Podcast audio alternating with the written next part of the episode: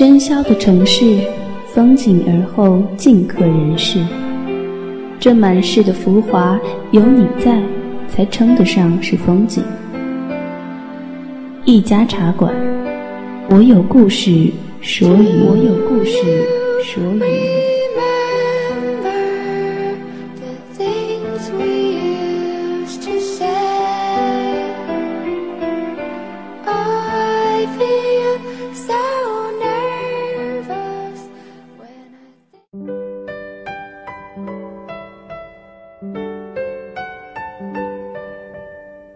去你生活的尘埃，聆听我给你的温暖。这里是一家茶馆网络电台，我是浩然。感谢大家对茶馆一如既往的支持，像家人一样的支持。嗯，说到家人，脑子里出现爸爸妈妈的样子，心里总会有不一样的感觉。说来惭愧，浩然在离家很远的外地上学之后，就很少陪老爸和老妈了。爸爸的老好人，妈妈的小脾气，还有我的小任性，偶有小吵小闹，可我们仍旧沉醉在这样的日子里。这是我们的相处方式，有力气吵，有心情闹，证明彼此安好。虽然听起来有些另类，但我们都知道，彼此是如此深切的。深切的爱着对方。离婚前，前夫说房子是我奶奶的，不能给你。我说行。他又说家里的钱，也就是我公司里的那些产品，你要他也没用。我说好。他说我家三代单传，小帅得跟我。我拍案不行。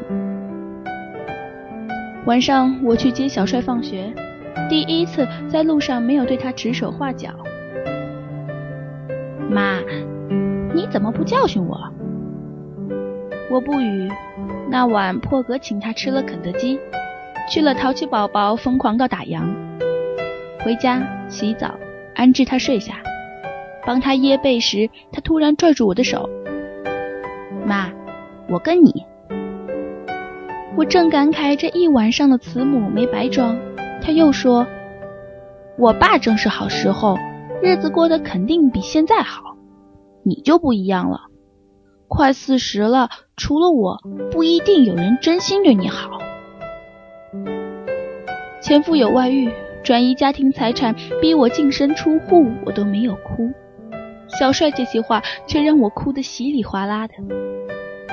是，有这么好的儿子，未来的日子。”也许并不可怕，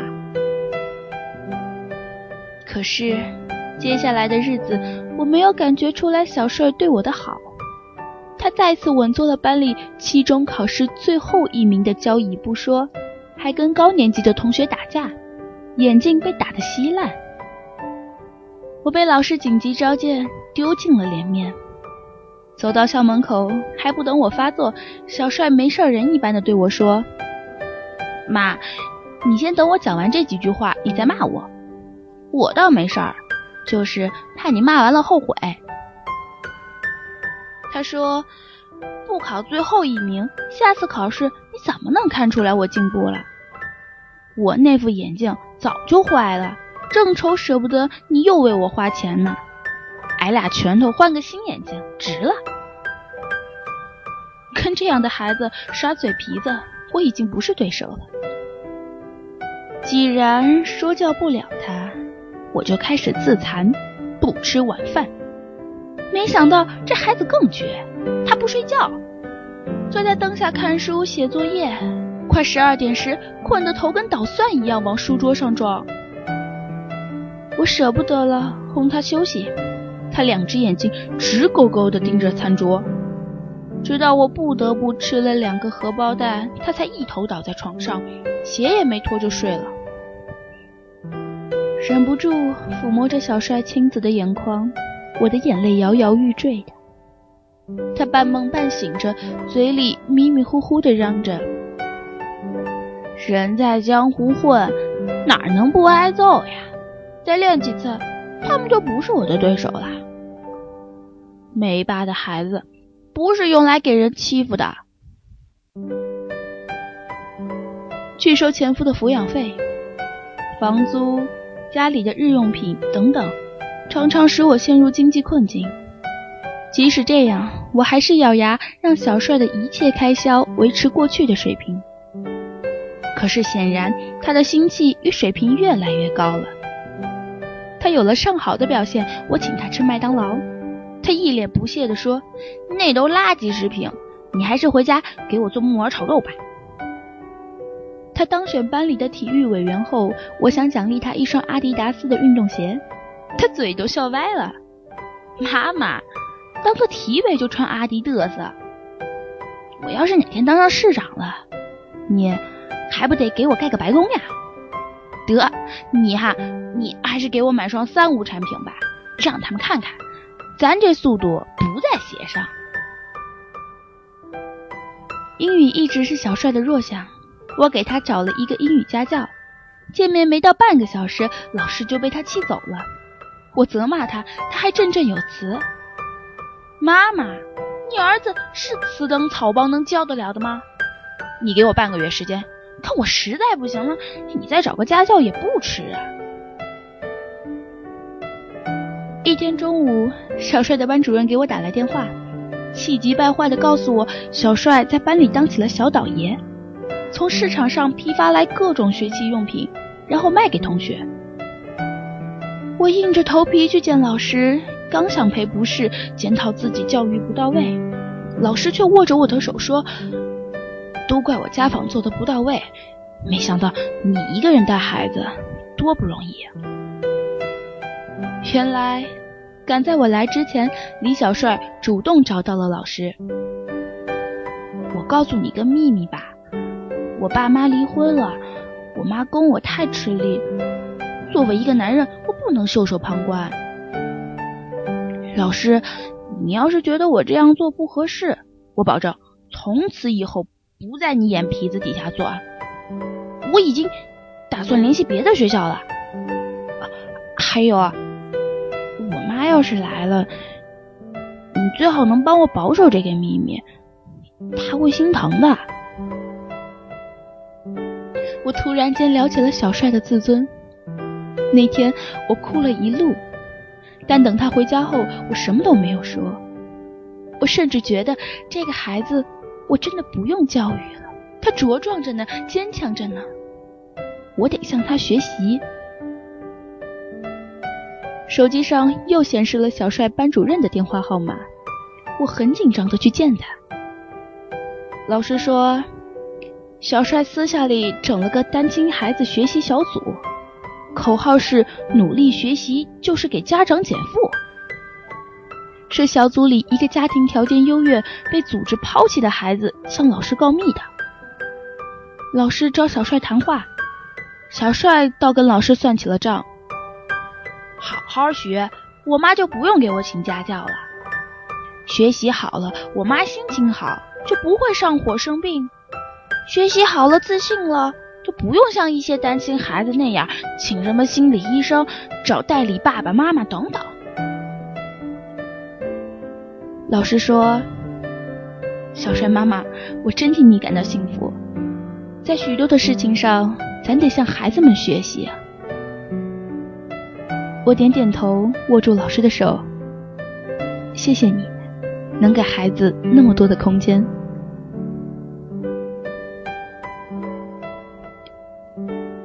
有一次，我检查小帅的作业时，看到本子上有一行被橡皮擦过的字迹。仔细辨认，我想爸爸，心里酸酸的，知道他写下来又蹭去，是怕我看见。晚上，小帅回家后，我假装非常愧疚的对他说：“妈妈要出差一个星期，你可不可以去爸爸那待几天？”我保证一办完事情马上回来接你。行，他面无表情的回答。然后我转身去厨房，眼睛余光看到他的小嘴咧成月牙状，高兴的向前伸了两根小指头。小帅去他爸爸那一星期，回来后一直都没有跟我提起他爸爸。终于有一天，他忍不住问：“妈，你想不想知道我爸爸的情况？”我摇摇头，但还是怕伤了他的心。如果你想说，那妈妈就贡献一会儿耳朵吧。他长长的出了一口气，唉，这就对了。我爸有点后悔离开咱俩了。他问我，嗯，如果他提出复婚，你能不能答应？我就说，够呛。你当初把那事儿做太绝了，估计啊，我妈这辈子都挺难原谅你的。女人嘛。我戳着小帅的脑门，笑得前仰后合。我知道，不能再仅仅把他当小孩子看了。又过了两天，小帅过来扯我的衣襟：“妈，你能不能再贡献一下耳朵啊？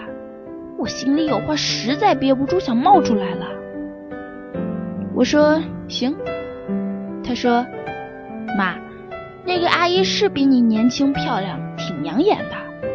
这几天我一直琢磨着，我爸为啥还是后悔了呢？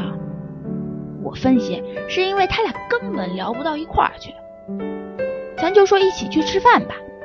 我爸爱吃家常菜，他点的不是海鲜就是粤菜，贵的要命不说，我爸吃完了还得上旁边的小店吃碗拉面。他花我爸的钱那劲头，就像和钱有仇似的。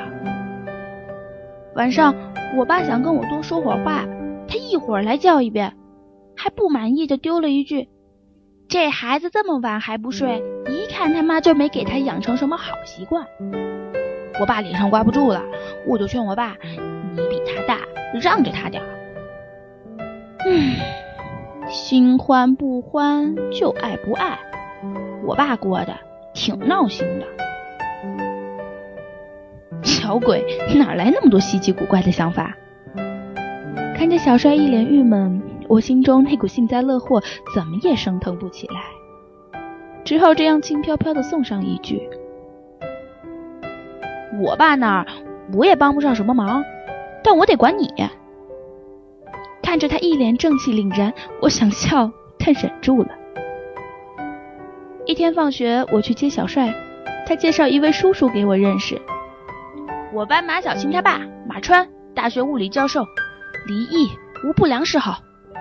这没头没脑的介绍让我和马川十分的尴尬。小帅捅了马川一下，说：“你是男生就不能主动点？”他的话让我们都大笑起来。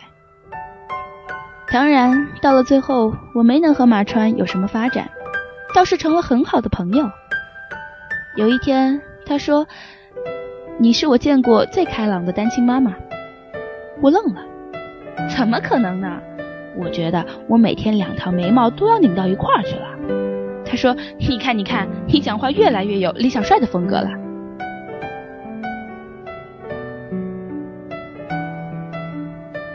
后来马川给我介绍了另一个离异无孩子的大学教授林朗。说实话，初次见面彼此印象都很好。可是，我不想小帅受一点点的委屈，所以林朗在打电话来的时候，我表现得相当冷淡。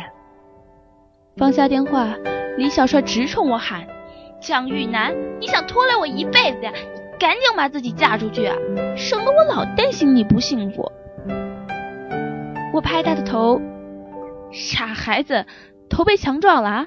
逼妈妈改嫁，没个后爹管你，你皮痒痒是不是？”他说：“嗯，我这个孩子是得有个像样的男人来管管了。”然后他就逃学去找林朗。人家问他为什么逃学，他说：“这节是数学课，再逃一个星期，我也是班级第一。”然后他很大方的点了两杯咖啡。我还没成年，得你买单。接着直入主题。都是男人，咱有话直说。你到底喜不喜欢我妈妈？还不等人家说是或不是，他说：“对，你们成年人回答这样的问题需要考虑半天。嗯，这样吧，要是不喜欢，你就说，小帅，你该回去上课了。见林朗没说话，他说：“那就是喜欢啦，恭喜你，挺有眼光的。